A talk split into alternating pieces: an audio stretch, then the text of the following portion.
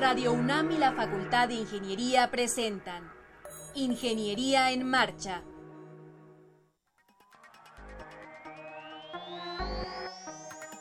Un espacio dedicado a la divulgación del quehacer de la Facultad de Ingeniería. Ingeniería en Marcha. Le informamos sobre las innovaciones tecnológicas y de investigación. Orientamos en temas de autoconstrucción. Presentamos la cultura y las artes y compartimos nuestras victorias en el deporte. Ingeniería en Marcha. Un programa pensado para vincularnos con usted. Ingeniería en Marcha.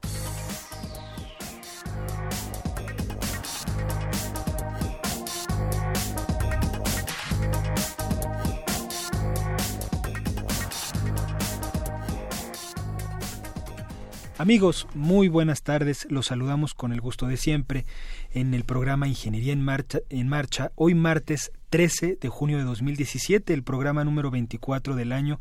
Y me acompaña, como siempre, y saludo con mucho gusto Alejandra Torres. ¿Cómo estás, Ale? Yo bien, Rodrigo. ¿Tú qué tal? Muy bien, muy contento en este martes ya de intersemestre, ya franco, pleno, en la Facultad de Ingeniería, extrañando un poco la vida que le dan eh, los alumnos eh, en los pasillos, un poco pues los, los, comentarios, los bullicios, el todo, se, extraña un poquito.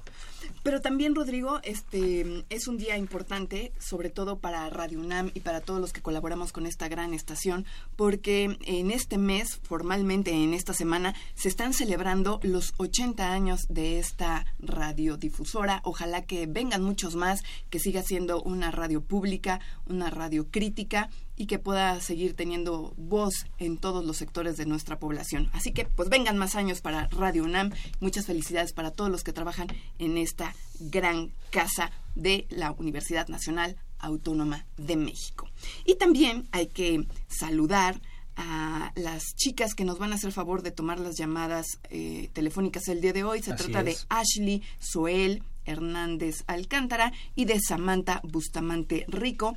Ellas pertenecen al Departamento de Ingeniería Sanitaria y Ambiental y están listas para tomar las llamadas de la gente que marque al 55 36 89 89. También les comento que tenemos una página web www.enmarcha.unam.mx y en ella pueden descargar en el momento que ustedes así lo prefieran el podcast de la preferencia que quieran escuchar nuevamente y hacernos saber algunos de sus comentarios respecto a los temas que aquí hemos desarrollado. Y bueno, vamos a platicar un poquito eh, de lo que se va a tratar el programa de hoy. Eh, primero estará con nosotros David Morales Campos, él es estudiante de la Facultad de Ciencias, coordinador de la comunidad Code With Us. Él nos va a invitar a inscribirnos a los cursos de cómputo que empiezan desde esta semana, por cierto. Después va a estar Armando Silva de Paz, estudiante de CCH Sur. Nos va a presentar un sistema que gasta únicamente 10 litros de agua en la ducha. Eh, posteriormente estará José Sabino Aguilar, el ingeniero José Sabino Aguilar y la ingeniera Sofía Espinosa. Nos van a hablar un poco de la ley de obra pública en la Ciudad de México y un poco de la construcción de la línea 7 del Metrobús. Y finalmente el maestro Oscar Herrera nos invitará al concierto Alegro Sinfónico para Niños que ofrecerá la Orquesta Sinfónica de Minería. El programa va a estar muy variado, muy bueno, así que no se mueva y acompáñenos. 225 años formando ingenieros. 1792-2017. Facultad de Ingeniería.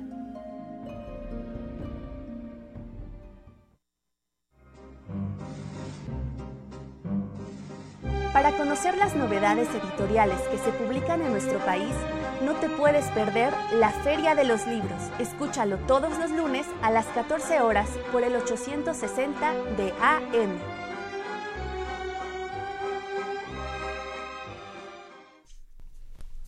Bueno, está con nosotros en la mesa David Morales Campos. Él es coordinador de la comunidad Code With Us y nos va a invitar a inscribirnos a varios cursos de cómputo.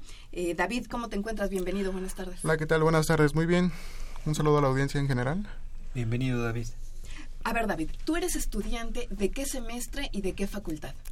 Pues soy David, como ya lo habéis mencionado, soy estudiante de la carrera de Ciencias de la Computación en mi cuarto semestre en la Facultad de Ciencias de la UNAM y eres coordinador de la comunidad Code Así es, junto... ¿De qué se trata esa comunidad? ¿Qué hacen? Bueno, pues nosotros somos una comunidad que nace en la Facultad de Ciencias a raíz de un problema que de cierta manera nosotros como estudiantes identificamos.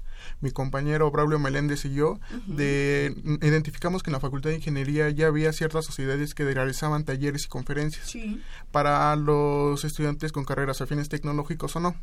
Entonces, eh, a raíz de esto, nosotros queríamos que esto naciera en la Facultad de Ciencias. Teníamos esta inquietud como estudiantes de que pudiera haber este espacio.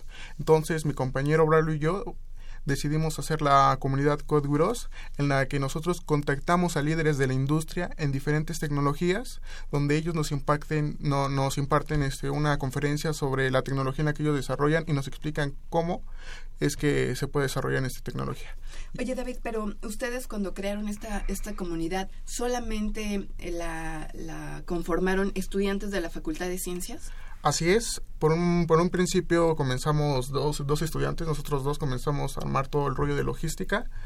Afortunadamente, muchos estudiantes de diferentes áreas se vinieron acercándose al proyecto.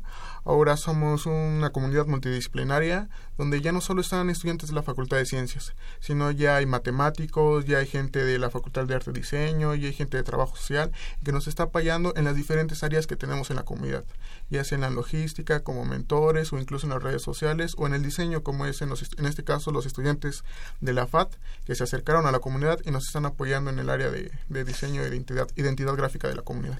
Entonces, lo que ustedes quieren es em, formar eh, recursos humanos, capacitar alumnos de diferentes facultades, entiendo. Así es. En talleres de cómputo. Así, no solo talleres, también este conferencias, para que ya esta retroalimentación entre universitarios y hay una complementación académica, pero no solo nos enfocamos a los estudiantes universitarios que están en la UNAM, precisamente nos dimos cuenta que asistían a los talleres y a las conferencias no solo estudiantes de la UNAM, sino también había estudiantes de diferentes universidades que estaban interesados en asistir a estas, estos eventos. Venían chicos de la UAM, de la UACM, de la UVM, del Politécnico y se acercaron a nosotros y afortunadamente ya estamos contando o se tiene a futuro con estos embajadores de la comunidad en diferentes universidades para que puedan realizar estos eventos en su propia universidad y haya esta retroalimentación grande entre los universitarios. Esto que de cierta manera se le puede decir como cultura hacker, donde nos podemos apoyar entre, entre, todos. claro. David, háblanos entonces de los eh, cursos que la próxima semana van a impartir y además dinos en dónde se inscriben, si hay algún requisito, dónde se van a impartir. Ok, te comento rapidísimo. La siguiente semana se van a realizar tres cursos, si no me equivoco. Va a ser el de Django. Bueno, esta semana, mañana, el jueves, perdón, empieza el de Django. Eh, va a ser 15, 16 y 19 de junio, va a ser de 10 a 2 de la tarde. Posteriormente, la siguiente semana va a ser el curso de Android avanzado que se dará de 10 a 1 de la tarde. Posteriormente se dará el curso de aplicaciones híbridas con Xamarin, que esta es una tecnología que desarrolla Microsoft. Este se dará de 1 a 4 de la tarde. Posteriormente contaremos con el apoyo de los chicos de UNAM Mobile, del área de Internet of Things, donde darán el curso de Arduino. Pero el requisito para, para Arduino es que cumplan con el 90% del material, el cual lo pueden ver en el link asociado al evento. Todos estos eventos los pueden ver mejor en la página de la comunidad en Facebook que se llama Code o incluso en Twitter o Instagram. Perfecto. ¿Cómo has visto la respuesta de los estudiantes? Eh, eh, ya tienen bastantes inscritos. ¿Cómo le tienen que hacer para comunicarles a ustedes que tienen interés, dónde se inscriben? ¿Cómo es ese proceso? Pues nosotros lanzamos la convocatoria hace 15 días. Tuvimos, pensamos en un momento en hacer difusión con carteles, pancartas, pero tuvimos una buena respuesta en redes sociales por parte de los universitarios. Nos dimos cuenta de que en un lapso de tres días algunos cursos ya estaban llenos e incluso había alta demanda por estos cursos, por lo que nosotros tuvimos que abrir otros lugares para que pudieran ingresar estos alumnos. Y ha sido una respuesta muy buena. Afortunadamente está el día de ayer arrancaron dos cursos, el de Laravel y el de Android básico en el Dalabel nos, nos acompaña un chico igual de Unan Mobile. Este chico es muy bueno y nos eh, ha desarrollado grandes proyectos como en el nuevo este, página web de sopitos.com. Y ahorita pues está enseñando a los chicos y ha tenido, hemos tenido una buena respuesta. Oye, David, no hemos dicho en dónde imparten los ah, cursos. Ok, muy bien, se los comparto. Es en el SECADET, eh, en la designada aula del futuro y habrá unos eventos igual en el auditorio de, del SECADET. Eh, está ubicado en el tercer piso. ¿Cuánto cuestan los cursos? Los cursos son totalmente gratuitos, por, es, es, lo que se piensa hacer porque es nuestra filosofía. Queremos que más universitarios aprendan estas tecnologías y ya no sea este proceso tan tedioso, porque muchas veces al universitario de ciertas de carreras afines tecnológicos le da miedo de, de, de hacer esto. En mi caso me incluyo, no me sentía capaz, pero afortunadamente conté con el apoyo de diferentes un, compañeros universitarios que me ayudaron a desarrollar esta tecnología. Oye, ¿y los profes? ¿También están invitados? Así es. Sí. Cualquier, si un profe está interesado en asistir a algún evento, puede ir sin ningún problema o incluso exalumnos, es bienvenido cualquiera. Les quisiera comentar eh, eventos que tenemos en un futuro. Estemos en pláticas con el CEO de un evento que, hace muy, que se hace muy importante, que es en Guadalajara, que es el Campus Party. Uh -huh. Este evento este, igual realiza otro evento que se llama el Talent Nights que este, este evento solamente se realiza en la Universidad de Guadalajara, pero es importante para nosotros que también se realice en nuestra máxima casa de estudios, por lo que estamos en pláticas con el CEO para que este evento se haga en, ya sea en las próximas semanas. Pues a todo dar, David, nos encantó que, que estuvieras aquí con nosotros. Ojalá que, que regresen más adelante la Así comunidad Codwiros. Y pues ya saben, los micrófonos de Ingeniería en Marcha están para toda la comunidad universitaria. Ok, muchas gracias. ¿eh, gracias a, a ustedes.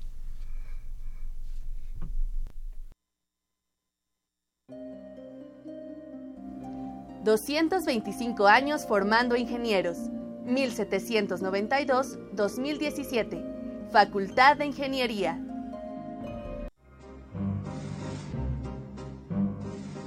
Para conocer las novedades editoriales que se publican en nuestro país, no te puedes perder la Feria de los Libros. Escúchalo todos los lunes a las 14 horas por el 860 de AM.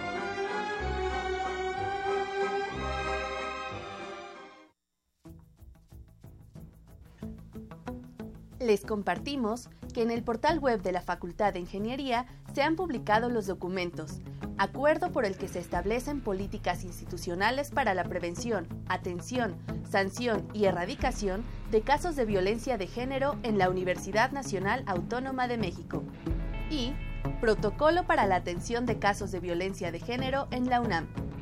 Están a su disposición a través del botón de acceso Igualdad de Género ubicado en la página de inicio del portal web de la FI www.ingeniería.unam.mx. Estás en Ingeniería en Marcha, el programa radiofónico de la Facultad de Ingeniería. Si deseas escuchar el podcast del día de hoy y los de programas anteriores o descargar el manual de autoconstrucción, entra a nuestra página www.enmarcha.unam.mx. Amigos, estamos de regreso con ustedes y ahora nos acompaña en cabina el maestro Óscar Herrera. ¿Cómo estás, Óscar? ¿Qué tal, Rodrigo Ale? ¿Qué tal? Muy buenas tardes a todos los amigos de Ingeniería en Marcha. Bienvenido, te saludamos con gusto. Nos vas a hablar de un concierto que pinta para estar padrísimo el Alegro Sinfónico para niños que va a ofrecer la Orquesta Sinfónica de Minería. Así es, en efecto. El mes pasado tuvimos la primera edición de este concierto de Alegro Sinfónico para niños. Fue un éxito maravilloso, tuvimos repleto, lleno absoluto en el Auditorio Nacional y ahora eso nos ha motivado para hacer esta segunda edición del Alegro Sinfónico para niños que será este domingo 18 de junio a las 5 de la tarde en el Auditorio Nacional. Entonces ya es este domingo de esta semana, falta poco tiempo. Eh, ¿Cómo va la cosa? ¿Cómo va la respuesta de la gente? Pues ha sido maravilloso. Eh, mucha gente está interesada. Nos llaman a la Sinfónica de Minería, van constantemente al Auditorio Nacional para ver sobre cómo adquirir su localidad. Y por cierto, quiero hacerles un aviso a los radioescuchas. Este jueves, solamente este jueves, a la, durante la venta de taquilla, va a estar eh, a los, los, los, boletos al 2 por 1 Entonces, si alguien está interesado en ir este domingo al concierto, yo le sugiero que vaya este jueves, solamente este jueves, de 10 a 7 de la noche, a la taquilla del Autor Nacional para poder adquirir sus boletos al 2 por 1 yo creo que todos, ¿no? Estaríamos. Vámonos, Rodrigo, vámonos el jueves a las 10 de la mañana. Eh, Oscar, platícanos del programa. ¿Qué obras se van a interpretar? Por supuesto. El programa eh, se constituye de tres obras que, además de ser muy atractivas para los niños, también son muy atractivas para jóvenes y adultos, porque la idea es que toda la familia, la familia completa, vaya al Auditorio Nacional a disfrutar de este concierto. El programa se integra primero por el cuento musical Pedro y el Lobo, Después viene El aprendiz del brujo y terminamos con El bolero de Maurice Ravel. Les cuento rápidamente que tradicionalmente el cuento de Pedro y el Lobo se interpreta con un narrador que mientras la orquesta está interpretando la música, describe todo lo que ocurre en el cuento. En esta ocasión vamos a aprovechar todos los recursos y la multimedia que tenemos en el Auditorio Nacional para que mientras la orquesta toca el cuento, se proyecte un cortometraje que describe propiamente la historia de Pedro y el Lobo. Este cortometraje fue ganador del Oscar en 2006-2007 y es una coproducción de TV UNAM con otras televisoras de Europa. Es un gran cortometraje. Sí, fue muy galardonado. Y en esta ocasión, pues tendremos la oportunidad de ver el cortometraje con la música interpretada en vivo. La música es del compositor Sergei Prokofiev y es una experiencia maravillosa para los niños. Tendremos también la interpretación del cuento musical de El aprendiz del brujo, del compositor Paul Dukas. Esta música, seguramente ustedes, radio escuchas, la recuerdan en la película Fantasía de Walt Disney. Recordarán aquella escena en la que Mickey Mouse era el aprendiz del hechicero y mientras el hechicero sale a un mandado a atender algún asunto, deja a Mickey Mouse encargado de hacer el aseo de toda la guarida. Mickey Mouse no quería trabajar, así que decidió hechizar a una escoba para que cobrara vida y con una cubeta se encargara de limpiar toda la guarida. Pero el hechizo no salió como Mickey Mouse esperaba, perdió el control, la escoba comenzó a sacar agua del pozo y agua y agua hasta que todo se inundó. Y el caos se resolvió cuando finalmente regresó el hechicero para romper el hechizo que le salió mal a Mickey Mouse. Oye, Oscar, muchos chicos, muchos jovencitos de esta nueva generación piensan que eh, a Mickey Mouse se le dedicó esta partitura del compositor Paul Dukas. ¿Es cierto? ¿Es bueno, en efecto, en las últimas semanas, a raíz de toda la difusión que hemos hecho del concierto de Alegro Sinfónico, sí, se ha convertido este un rumor casi en una verdad a voces. Debo aclararle a todo el público y a los niños que no es verídico. Eh, Paul Duke, por supuesto, no platicó con Mickey Mouse, ni conoció a Mickey Mouse. Ni a Walt Disney. Ni platicó con los productores de Disney. Eh, Paul Duke eh, murió en 1935. La película Fantasía de Walt Disney se estrenó hasta 1940. Pero, en efecto, los estudios Disney se apegan lo más posible al propósito original de la música de Paul Duke. Esta música está inspirada en un poema del escritor alemán Johann Wolfgang von Goethe. Les cuento que en la, literatura alemana, Goethe es el equivalente a Cervantes en la literatura española. Goethe escribió esta balada ahí por ahí de 1791, finales del siglo, eh, principios del siglo XVIII y a finales del siglo XIX. A ver, aclaro. Goethe escribió El aprendiz del brujo por ahí del siglo XVIII, principios del siglo XIX. A finales del siglo XIX, eh, Paul Duca tomó esta balada y la convirtió en música. Pero si aclaremos, no tuvo nada que ver eh, Paul Duca con Mickey Mouse. Oye, Oscar, ¿y también se va a, proyectar el corto animado de, fantasía, esa parte? No, en esta ocasión simplemente tendremos un juego escénico con toda la multimedia del Auditorio Nacional para representar toda la magia que se genera durante el cuento musical del aprendiz del brujo. Les quiero comentar que muy posiblemente este, el origen de este rumor acerca de Paul Duca y Mickey Mouse eh, se gestó hace cinco años en la temporada de verano de la Orquesta Sinfónica de Minería a raíz de una publicación de mi querido amigo Juan Arturo Brennan. Juan Arturo publicó en el programa de mano y posteriormente en la revista Quod Libet, que es la revista musical de la Orquesta Sinfónica de Minería, publicó una historia maravillosa en la cual un actor muy exigente llamado Mickey Mouse seleccionó a Paul Duca entre muchos compositores. Y después de muchos dimes y diretes y muchos desacuerdos, finalmente se pusieron de acuerdo para tener la música lista para la película de Disney. Entonces, seguramente esta narración de Juan Arturo Brennan es el origen de este rumor, pero me encanta, le he presentado muchas veces porque es una forma maravillosa para que los niños se acerquen finalmente a esta música de concierto. Claro. La otra pieza, es de Maurice Ravel. En efecto, vamos a terminar el concierto presentando el célebre y famoso bolero del compositor francés Maurice Ravel. Me gustaría primero explicarlo a los radioescuchas a qué se refiere la palabra bolero. Tal vez desde chiquitos los mexicanos eh, nos acostumbramos a la idea de que la palabra bolero se refiere al señor que limpia zapatos, al que bolea zapatos. Estrictamente hablando, el bolero es un género musical que surgió en España en el siglo XIX, que es música que se hace con guitarras y con castañuelas. Eventualmente, el bolero llegó a América, se estableció en Cuba y en México, y dio origen a un género musical que tiene muchas canciones bastante famosas. Tal vez recordarán los radioescuchas a los famosos tríos de los años 50, los años 60, el trío de los Panchos, por ejemplo. Claro. Y recientemente cantantes como Luis Miguel han retomado el género para presentar el bolero y difundirlo por todas partes. También me acuerdo del maestro Chamín Correa, guitarrista, que interpreta boleros por todas partes. Resulta pues, ya para entrar en materia con el bolero de Ravel, que hace 90 años el panorama de la danza tenía muchas estrellas. Una de las grandes bailarinas de aquella época era Ida Rubinstein, que además de ser bailarina era empresaria, tenía su propia compañía de ballet con la que recorría el mundo. Ida Rubinstein le comisionó a Maurice Ravel la creación de un ballet de tipo español, con una temática española. Casi un año después, Maurice Ravel terminó este encargo. Lo tituló Bolero. En la coreografía original, se presenta a una hermosa mujer que baila de manera sensual sobre una enorme mesa redonda en una taberna en España. A su alrededor se encontraban todos los comensales, por supuesto los caballeros, hechizados, extasiados, embobados, bailando a la par de la bailarina. Muy posiblemente los eruditos e historiadores. Bueno, como es un concierto para niños, mejor les cuento que a lo largo de estos 90 años, el bolero de Ravel ha sido interpretado por infinidad de directores de orquesta, por infinidad de bailarines.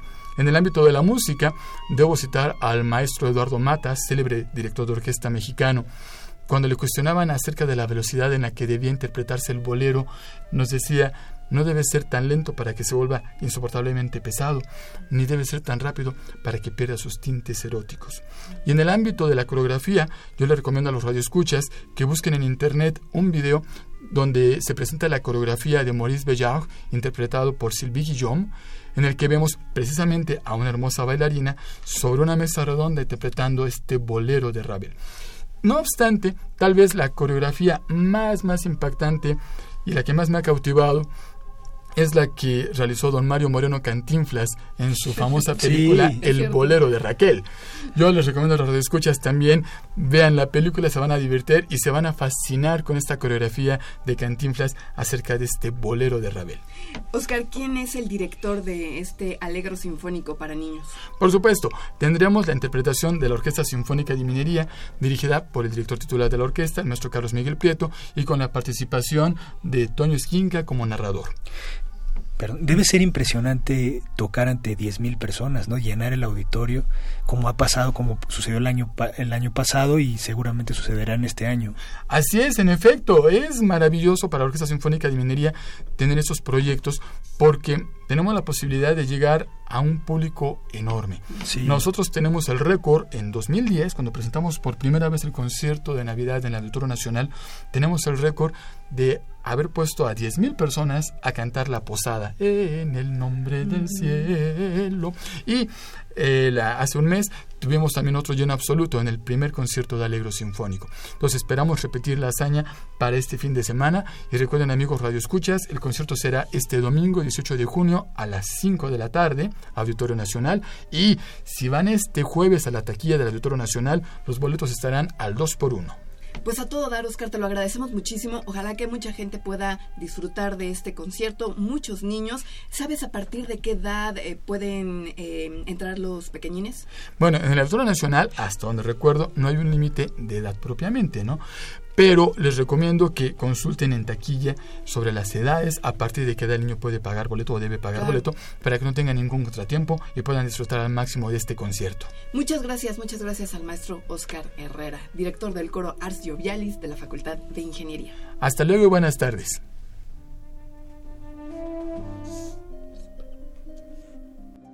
225 años formando ingenieros. 1792-2017. Facultad de Ingeniería.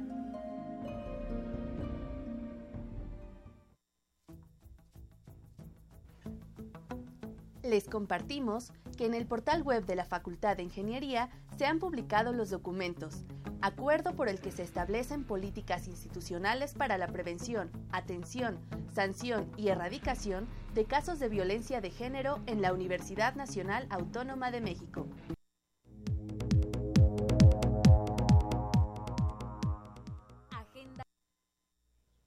En Ingeniería en Marcha el programa radiofónico de la Facultad de Ingeniería. Si deseas escuchar el podcast del día de hoy y los de programas anteriores o descargar el manual de autoconstrucción, entra a nuestra página www.enmarcha.unam.mx.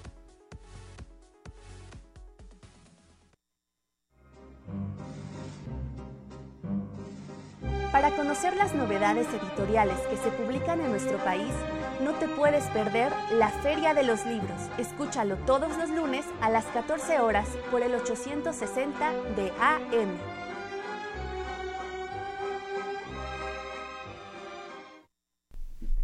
Bien, está con nosotros en el estudio el estudiante del CCH Sur, Armando Silva de Paz. ¿Cómo te encuentras, Armando? Bienvenido. Hola, muchas gracias, Alejandra, y buenos días al público que nos escucha. Eh, bueno, ahorita estoy un poco nervioso, pero... No te preocupes. Tranquilo, bienvenido al programa, qué bueno que estás aquí. Te prometemos que se te va a quitar. Sí, gracias, gracias. A ver, Armando, ¿ya terminaste el Colegio de Ciencias? Eh... Sí, la preparatoria, bueno... El, bueno, el CCH Sur, tú perteneces al CCH Sur. ¿Ya lo concluiste? Exactamente. ¿Ya eres egresado? Sí, ya este año voy a la universidad. ¿Qué facultad es la que te va a recibir? Eh, la Facultad de Ciencias. ¿Qué carrera? En Ciencias de la Computación. Espero tener mi pase. No, seguro. seguro que sí. Si estuviste en el CCH, tienes el pase automático, ¿no? Que reglamentado. Y reglamentado. A ver, Armando. Sí. Tú ganaste una feria de proyectos que se organiza en el CCH. Ajá, la Feria de Ciencias es un evento que la UNAM realiza cada año. Ajá. Eh, bueno, esta vez fue la tercera vez que concursé y igual gané primer lugar los tres años. Pero ya, ya, ya tienes carrera, ya tienes carrera. Eso espero. bueno, el, este es como el último que hice, pero bueno, este fue el proyecto de un sistema ahorrador de agua que se puede hacer desde lo que es el, el hogar, que se ahorre desde las casas, ya que si cada quien como ciudadano contribuye al ahorro del agua, este ahorro va a ser un ahorro mucho muy grande de agua. ¿Y en qué, eh, qué es lo que tú propusiste, Armando? ¿En qué se basa este, este sistema? Ah, bueno, primeramente, este, un poco de contexto. A ver. Es que, bueno, el agua ahorita es un recurso muy importante, pero que actualmente está sufriendo muchos mucha contaminación, mucho desperdicio y por eso es que se está acabando, no es que el agua se está acabando. El agua potable que utilizamos para tomar ese es el agua que se está escaseando. Es por eso que necesitamos tomar medidas ahorita, ya que dentro de 10 años estudios han pronosticado que el, este va a ser una de las peores crisis que vayamos a enfrentar en el Valle de México. Es por eso que nosotros quisimos hacer este ahorro desde el baño, ya que en el baño, bueno, cuando nos bañamos, es un lugar donde se ocupa mucha agua, sí. alrededor de 120 a 150 litros por persona. Oye, Armando, ese ese pronóstico de 120 litros por persona, ¿cómo, ¿ustedes lo midieron? No, ese, esa fue una información que sacamos de las estadísticas del gobierno de INEGI. Con agua, con agua lo reporta también INEGI. Sí, efectivamente son como 120 litros. Ajá, bueno, en promedio, porque hay gente que gasta... 300, hay gente que gasta 60. ¿Y esos 120 litros es por un tiempo aproximado? En más o menos 20 minutos, 15 minutos. O sea que hay que bañarse rapidito, ¿no? Ah, bueno, es que ese es de nuestro sistema que podemos bañarnos ahora con solamente 10 litros de agua en el mismo tiempo. Es por eso que es un sistema muy muy innovador y aparte enfrenta muy de una manera muy directa el problema del agua. Ok, ya tenemos el antecedente, el preámbulo. Venga, platícanos. El sistema. La, carnita, platícanos. Ok, bueno, este sistema es un es un es bastante simple, consta de tres elementos principales. El primero es un tanque de, de agua de 12 litros. Eh, después el segundo elemento es una manguera que sale del tanque y el tercero es la regadera que está al final de la manguera que sale del tanque. Estos tres elementos están conectados y bueno, este funcionamiento es simple. El tanque tiene involucrado lo que es un control de temperatura, una resistencia y un encendedor. Este, bueno, el funcionamiento. Primero colocamos los 3 litros, bueno, los 3, los 10 litros de agua dentro de nuestro tanque que es de 12 litros. Una vez que los colocamos adentro, este, lo conectamos a una fuente de luz porque es eléctrico y cuando lo conectamos encendemos el interruptor. Este interruptor va a hacer que el agua empiece a calentar automáticamente hasta la temperatura que nosotros hayamos decidido en el control de temperatura. Una vez que el agua llega a esta temperatura, que son como 30, 40 grados aproximadamente, el agua, el sistema se apaga automáticamente. Bueno, ya una vez que está caliente el agua, nosotros estamos listos para bañarnos y lo desconectamos por cuestiones de seguridad. Una vez haciendo esto ya lo podemos introducir en nuestro baño porque bueno, es importante mencionar que no necesita tuberías para funcionar, sino es muy portátil, lo puedes llevar a cualquier parte y por eso lo podemos meter a nuestro baño y, ya. Una vez que está dentro, el tanque tiene una tapadera con una rosca. En esta rosca va una bomba de aire manual que cuando nosotros la apretamos empezamos a hacer presión con la bomba. Esto va a generar una presión dentro del tanque y la única salida que va a tener va a ser por la manguera. Cuando sale por la manguera eh, va a llegar a la regadera. Y es aquí el momento cuando nosotros abrimos la regadera y el agua sale normal como si fuera una regadera de baño normal. Pero ya ver, y, y solamente tenemos los 10 litros que están contenidos en el, en el tanque. En el tanque, sí. Es este, bueno, es, es más bien por la presión que se hace, ya que generamos una presión de aire y los 10 litros son solamente necesarios para el baño. Bueno, investigamos un poco de esto y creo, bueno, nosotros vimos que la gente tiene como un estereotipo sobre el baño, ya que piensa que para quedar limpio necesita mucha agua y mucho jabón. Esto en realidad no es cierto porque la gente, eh, bueno, el cuerpo genera alrededor de unos gramos de suciedad, no generamos kilos de mugre o algo así, sino que con unos gramos este, es suficiente para poder quitarlos con 10 litros de agua y no con los 120, 200 litros de agua. Claro. Esto lo sacamos mediante una prueba que hicimos con el peso del jabón antes y después del baño. La diferencia de peso nos iba a dar la cantidad de gramos que se había mm. utilizado durante el baño y esa cantidad representa la mugre que se utilizó y es así como nos concluimos que con 10 litros es suficiente para removerlo, ¿no? Ajá, quedar limpio completamente. ¿Y en qué proceso vas? O sea, tú, tú lo presentaste en, en esta feria tecnológica que nos, que nos platicaste, llevaste el tanque, lo, lo, lo presentaste. ¿Y qué pasó? Ah, bueno, este pues igual me llamaron a otras entrevistas también pero nosotros este lo planeamos principalmente para aquellas comunidades que no tienen bastantes recursos de agua y con este sistema se puede ahorrar mucha agua y continuar con una vida hasta en cierto punto cómoda porque se puede bañar uno con una cubeta de agua y una jícara, pero es un poco incómodo, aunque también ahorra agua, pero con este sistema ya eh, cuando es como una ducha normal solamente. Y por eso es que nosotros estamos pensando ahorita, bueno, acudimos con la coordinación de innovación y desarrollo para ver si se puede patentar este producto y que tenga algo de comercialización. Claro, comercialización. ¿Y qué te dijeron? Que bueno, es un proceso un poco largo, pero ya estamos metiendo trámites para bueno. que este proyecto sea siga adelante. Pero además también Armando, tú me vas a corregir. Lo podemos tener en nuestra casa, aunque nosotros tengamos eh, nuestra red hidráulica y nos podamos bañar normalmente, si nosotros quisiéramos ahorrar solamente esos 10 litros de agua al, al bañarnos, ¿lo podemos hacer?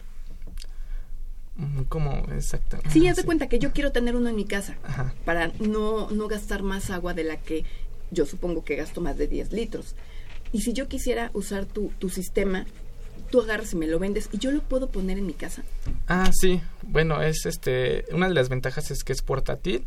Solamente necesita es el tanque y bueno, y una un soporte para la regadera.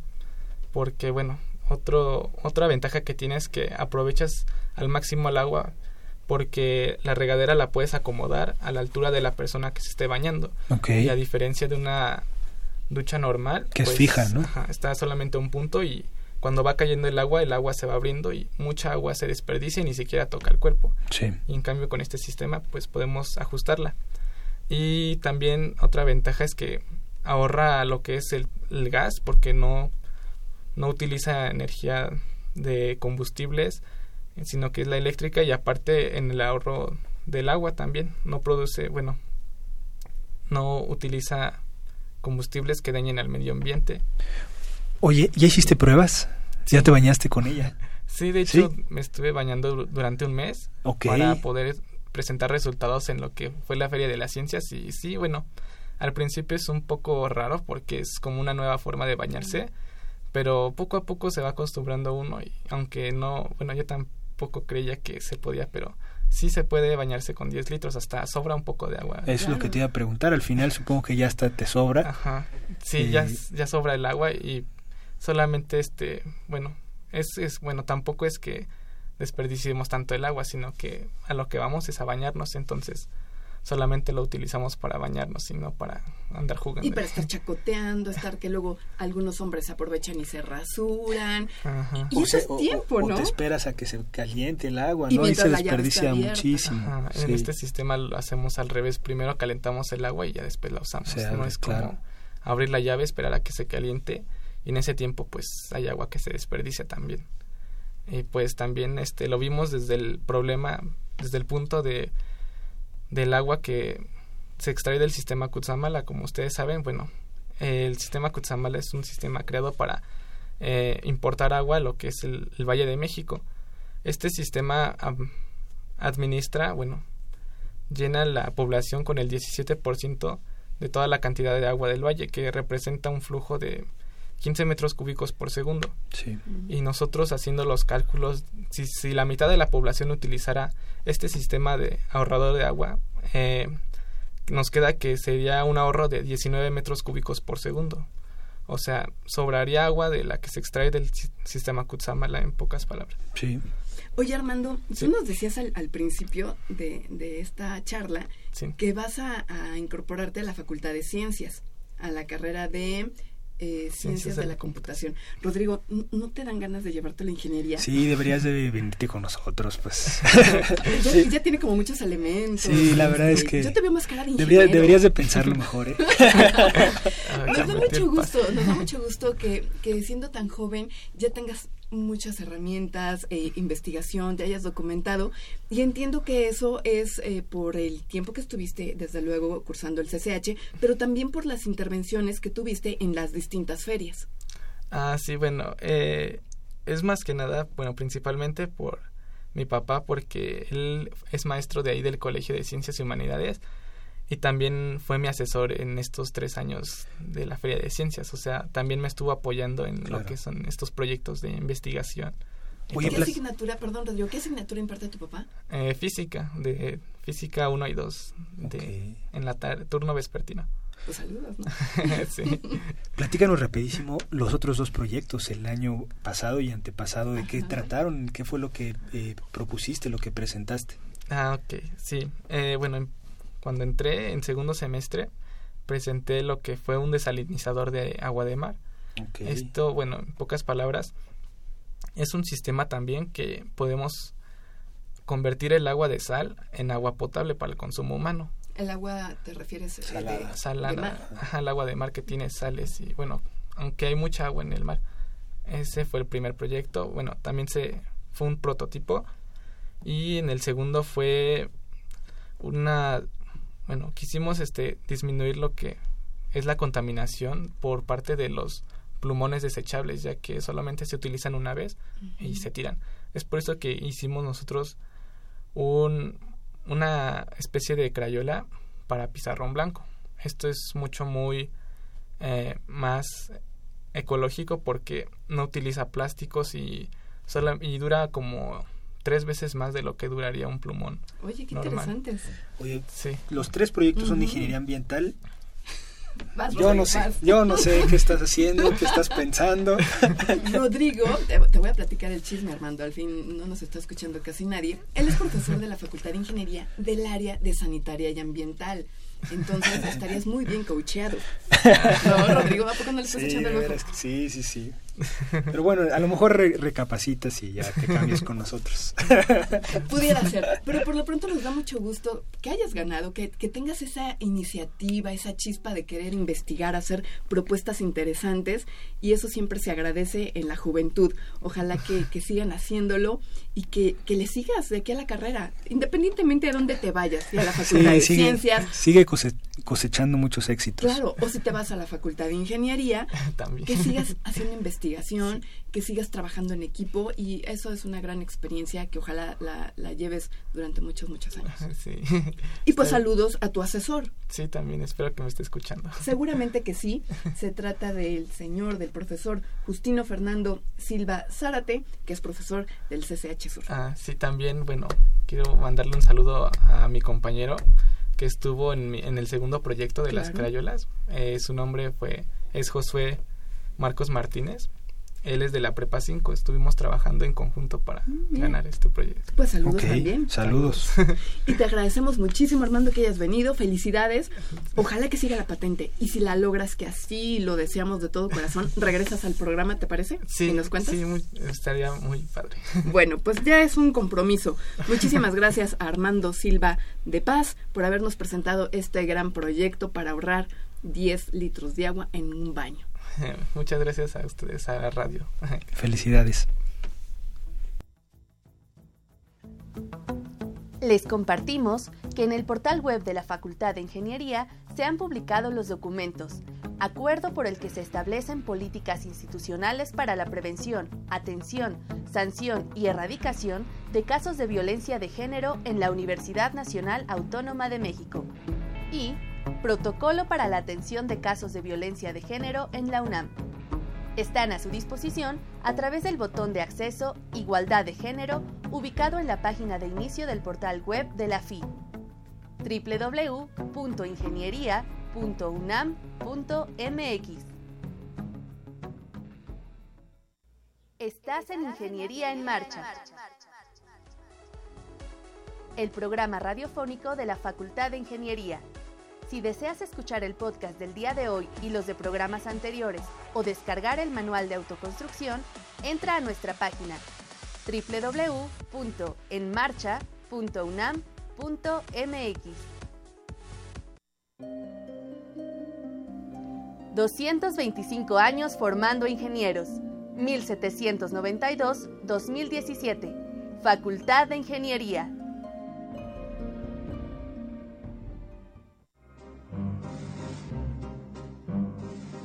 Para conocer las novedades editoriales que se publican en nuestro país, no te puedes perder la Feria de los Libros. Escúchalo todos los lunes a las 14 horas por el 860 de AM.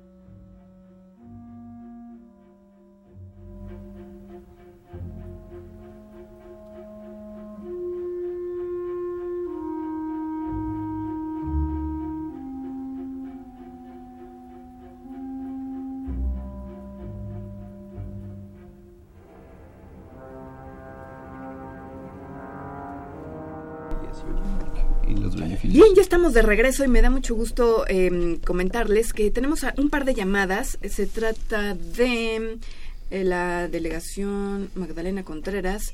Aureliano Rodríguez nos dice que felicita a los jóvenes interesados en temas que ayudan a la sociedad. Dice que hay que investigar el sistema Cutzamala, que qué se hace con el agua de los dinamos de Contreras. Pues, ok, muchas gracias, señor Aureliano, por su comentario. Y de la colonia Narvarte, Eduardo Cisneros dice, es mentira que falta, que hace falta agua en la ciudad. Por desperdicio de agua en, edificios con alberca, hoteles con jacuzzi, se evitarían servicios de este tipo si hubiera escasez de agua. Gracias por su opinión, Eduardo Cisneros. ¿Tú quieres comentar algo, Rodrigo? Sí, puedo contestar eh, la duda que tiene nuestro amigo Aureliano. Aureliano, acerca del agua del, sistema... Bueno, no, más bien de, la Magdalena Contreras. Eh, ese río, el río Magdalena, es el único río vivo de la ciudad y una parte, una parte muy pequeñita, se potabiliza justamente para la delegación, pero desafortunadamente casi todo se contamina. De hecho, ustedes, si tienen curiosidad, pueden verlo eh, a, un costado de los viveros de Coyoacán. Ese es la el último tramo del río, que eso pues ya desafortunadamente es un drenaje a cielo abierto horrible y entronca con el río Churubusco, todo eso ya está muy contaminado y se aprovecha solo un caudal muy pequeñito de este, eh, de este río. El único río, el río Magdalena es el único río vivo de la Ciudad de México. Súper, gracias Rodrigo, muchas gracias. Ahora eh, quiero recordarles el teléfono 55 36 89 89 y decirles que nos acompaña en la cabina el ingeniero José Sabino Varela Aramburo. ¿Cómo le va, ingeniero? Muy buenas tardes, bienvenido. ¿Qué tal? Buenas tardes. Muchas gracias por invitarme. hombre, al contrario. Usted es egresado de la maestría de la Facultad de Ingeniería y eh, también colabora muy cercanamente con la Cámara Mexicana de la Industria de la Construcción. Y ustedes están organizando un foro de consulta participativo que, eh, donde van a abarcar la ley de obra pública en la Ciudad de México. ¿Cuándo tienen eh, contemplado este, este foro, que arranque este foro, ingeniero? Sí, muchas gracias. Bueno, este foro lo vamos a, a iniciar el día 22 de este mes a las 8.30 de la mañana en las oficinas de la CEMIC. Se trata de recopilar las opiniones de todos nuestros afiliados y los interesados en participar en este tema sobre el estudio de la Ley de Obras Públicas de la Ciudad de México. Necesitamos este, las ideas de todos y cada uno de los afiliados para que nos den ideas, nos den ideas y sobre todo sus necesidades, ¿no? ¿Qué es lo que a ellos les gustaría mejorar? ¿En dónde les gustaría que de acuerdo al desarrollo de sus funciones hubiera mejoras o qué es lo que ahorita los está afectando o nos está afectando como sector dentro de la construcción de, en, esto de la ley. Si me permites, te puedo comentar los principios rectores bajo los cuales estamos por nuestra parte haciendo el estudio de la ley. El primero es, eh, queremos que en, esta nueva ley que, que, que se pueda generar ah, en la Ciudad de México, se establezca la planeación como parte fundamental del desarrollo de la infraestructura y la integración urbana. Nos surge la planeación eh, en, estos temas. Eh, hay, yo no digo que no se haga planeación, sino que la planeación sea una efectiva y que sea una obligación de ley. Sí. Necesitamos reforzar la figura de la gerencia de proyectos con sus funciones, obligaciones y responsabilidades bien definidas es importante que una gerencia de proyectos, una persona profesional de la administración de proyectos lleve a cabo un proyecto. Eso creo que nos ayudaría mucho a hacer más eficientes las obras.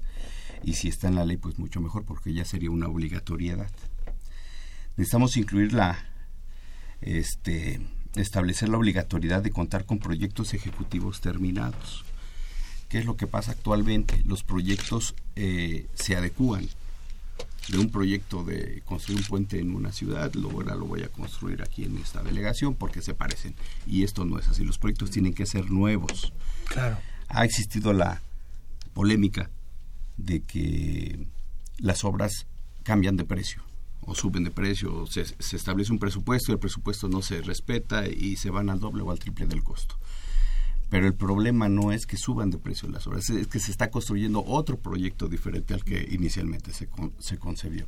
Entonces, al tener otro proyecto, los precios son diferentes y se abre la, se abre la puerta a que se puedan establecer eh, nuevos mecanismos. Ante condiciones diferentes de trabajo, los precios también pueden cambiar. es un tema básico de la administración de proyectos. Si cambia el alcance, pues también cambia el precio, ¿no? En este sentido, queremos que se establezca la obligatoriedad de que los proyectos estén totalmente terminados antes de que se inicie el proceso de licitación de una obra.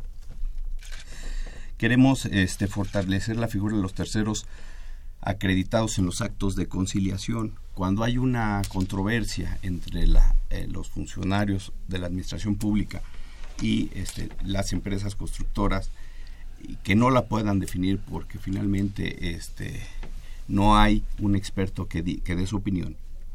Entonces ahí es donde entra el tercer acreditado, que diga, es, es un experto en el tema que va a decir, de esta controversia la resolución está.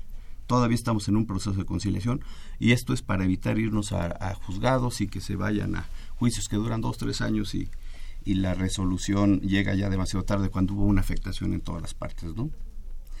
Queremos implementar que esta ley contemple el uso de las tecnologías de la información para combatir la burocracia y, si se puede, la corrupción, que, de alguna manera nos afecta a todos. Eh, queremos establecer eh, procedimientos licitatorios que inhiban la ocurrencia de actos de corrupción. Eh, estamos por ahí, estamos estudiando, proponer que este, los procesos licitación lo, lo lleven empresas contratadas para ello que empresas que estén certificadas, acreditadas y que tengan la suficiente solvencia técnica, económica, pero sobre todo moral, para poder evaluar un proceso de licitación, emitir un dictamen donde diga esta es la mejor empresa, la que le conviene más al Estado, la más conveniente para el Estado para llevar a cabo estos trabajos y con base en este dictamen el funcionario público pueda establecer una este una, pueda tomar una decisión al respecto. Eh, estamos pugnando por la profesionalización del servicio público y también el de nosotros como constructores y como prestadores de servicios relacionados como la supervisión, la gerencia de proyectos, inclusive la auditoría, que todos nos profesionalicemos, que nos especialicemos en estos temas y que podamos ser más eficientes con ello. Es decir, necesitamos prepararnos más para desarrollar nuestras funciones necesitamos promover la sustentabilidad, que este es un tema de actualidad, pero no nada no porque esté de moda, sino porque ya es necesario. La sustentabilidad es muy importante para para nosotros, ya debe de ser una obligatoriedad de ley en la obra pública, que los proyectos ejecutivos contemplen sus protocolos y sistemas de sustentabilidad. Necesitamos promover la certificación o acreditación de empresas constructoras muchas veces en los procesos de licitación el poder comprobar la experiencia que se solicita es un tema bastante burocrático de muchos documentos. Entonces, ¿por qué no acreditarnos que tenemos la especialidad, la sapiencia, la experiencia en ciertos temas? Y sobre todo la experiencia, ¿no, ingeniero? La experiencia, claro. Y, y que con estos, con un certificado de experiencia sea mi documento que yo presento en mi licitación no cuatro cajas de carpetas donde que nadie revisa finalmente o que, es muy complicado revisar, que y con un simple certificado yo pueda acreditar mi experiencia en un proceso de licitación. Necesitamos este hacer referencia, darle más peso al reglamento de construcciones que, de la Ciudad de México, que la ley de obras públicas que las obras públicas que se hagan en la Ciudad de México, los proyectos para hacer estas obras, estén apegados estrictamente al reglamento de construcciones en la Ciudad de México. Este, y bueno, eh, como Cámara nos interesa que haya una participación presupuestal muy importante para las MIPIMES. El, un porcentaje muy importante de las empresas en México son MIPIMES, son micros, son pequeñas. Hay que dar apertura a este a estos temas. Queremos compaginar la ley con los preceptos del Sistema Nacional Anticorrupción, que ahorita está entra en vigor a partir del 19 de julio. tiene que haber una compatibilidad entre, entre estas dos leyes y homologar en lo posible con la nueva ley de contrataciones que también se está gestionando a nivel federal. los interesados en participar en este foro tienen que hacer un registro previo, tienen que, ¿cómo les van a avisar ustedes o cómo será la participación? Tenemos en, en la página de web de, la Cámara Mexicana de la en la Ciudad de México viene un, un link y ahí están los teléfonos donde pueden hablar para mostrar su interés de participar en este foro y aportar sus ideas. Nosotros ya tenemos algunas, pero estoy seguro que hay muchas más en el aire que se pueden llevar a cabo. Sí, las obras en la ciudad pues siempre le complican, ¿no? La vida de por sí la vida es complicada aquí, la vialidad, en fin, y tener digamos un, un marco regulatorio eficiente ayudaría muchísimo a que fuera pues como bien dices, eh, que, estuviera el proyecto desde un principio bien planeado, que la ejecución fuera efectiva, en fin. Consensada y autorizada por todas las partes. Yo creo que eso sería muy importante, por eso también creemos que la planeación debe ser más eficiente. Ingeniero, ¿quién, quién, quién está obligado prácticamente a asistir a este foro? ¿De quién la opinión es vital, es importante que, que se manifieste en este espacio? Todas las personas que tengan que ver todos los involucrados, todos los interesados en el desarrollo de la infraestructura en la Ciudad de México y sobre todo eh, la integración urbana de la misma. ¿no? De acuerdo. Será el 22 de junio. 22 de junio, 8.30. 8.30 de la mañana. ¿Qué se espera? ¿Que sea todo el día? No, es un evento que nos va a llevar dos horas, dos horas y media máximo. Vamos a, vamos a hacerlo muy concreto, lo vamos a moderar de tal forma que, que podamos captar únicamente la, la, las ideas de, las personas. Y tenemos por ahí ya mandamos algún par de preguntas previas de, lo que lo que deseamos para que en ese en ese momento se, se den a conocer. Pues le agradecemos muchísimo que haya venido, que haya compartido con, con el auditorio este, este tema, que seguramente va, va, a dar mucho de qué hablar, que, que sea para bien de, de, toda la gente que vivimos en la Ciudad de México y de ustedes que tienen que construir eh, los espacios para que todos podamos desarrollarnos de una mejor manera. Claro. Pues muchísimas gracias, gracias al ingeniero José Sabino Varela Aramburo. Muchísimas gracias por haber estado con nosotros y saludo también a la Cámara Mexicana de la Industria de la Construcción. Muchas gracias. Gracias por invitarnos. Agenda semanal.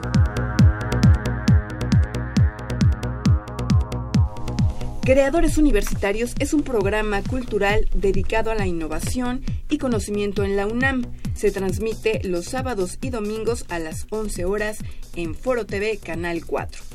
La cúsfera, superficie isométrica de los escatores hipercomplejos, es la conferencia magistral que impartirá el ingeniero Manuel Fernández Guasti el jueves 16 de junio a las 11.20 horas en el auditorio Carlos Graef, en la Facultad de Ciencias.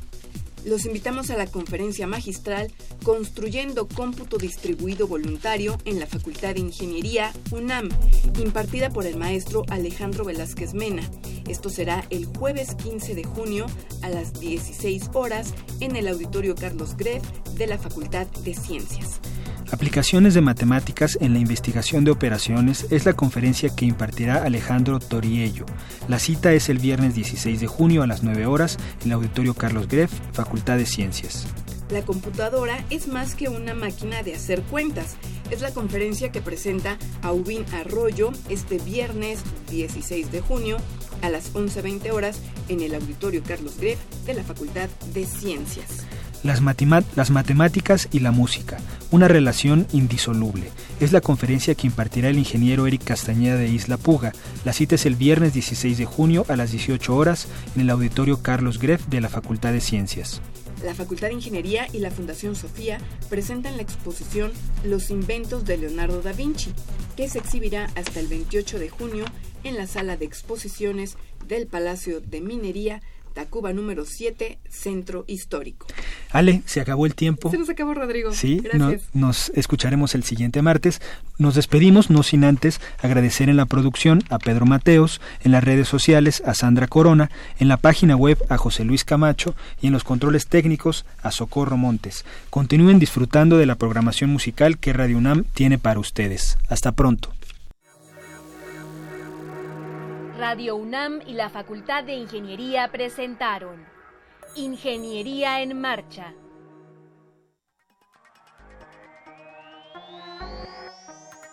Un espacio dedicado a la divulgación del quehacer de la Facultad de Ingeniería. Ingeniería en Marcha. Le informamos sobre las innovaciones tecnológicas y de investigación. Orientamos en temas de autoconstrucción. Presentamos la cultura y las artes y compartimos nuestras victorias en el deporte. Ingeniería en Marcha. Un programa pensado para vincularnos con usted. Ingeniería en Marcha.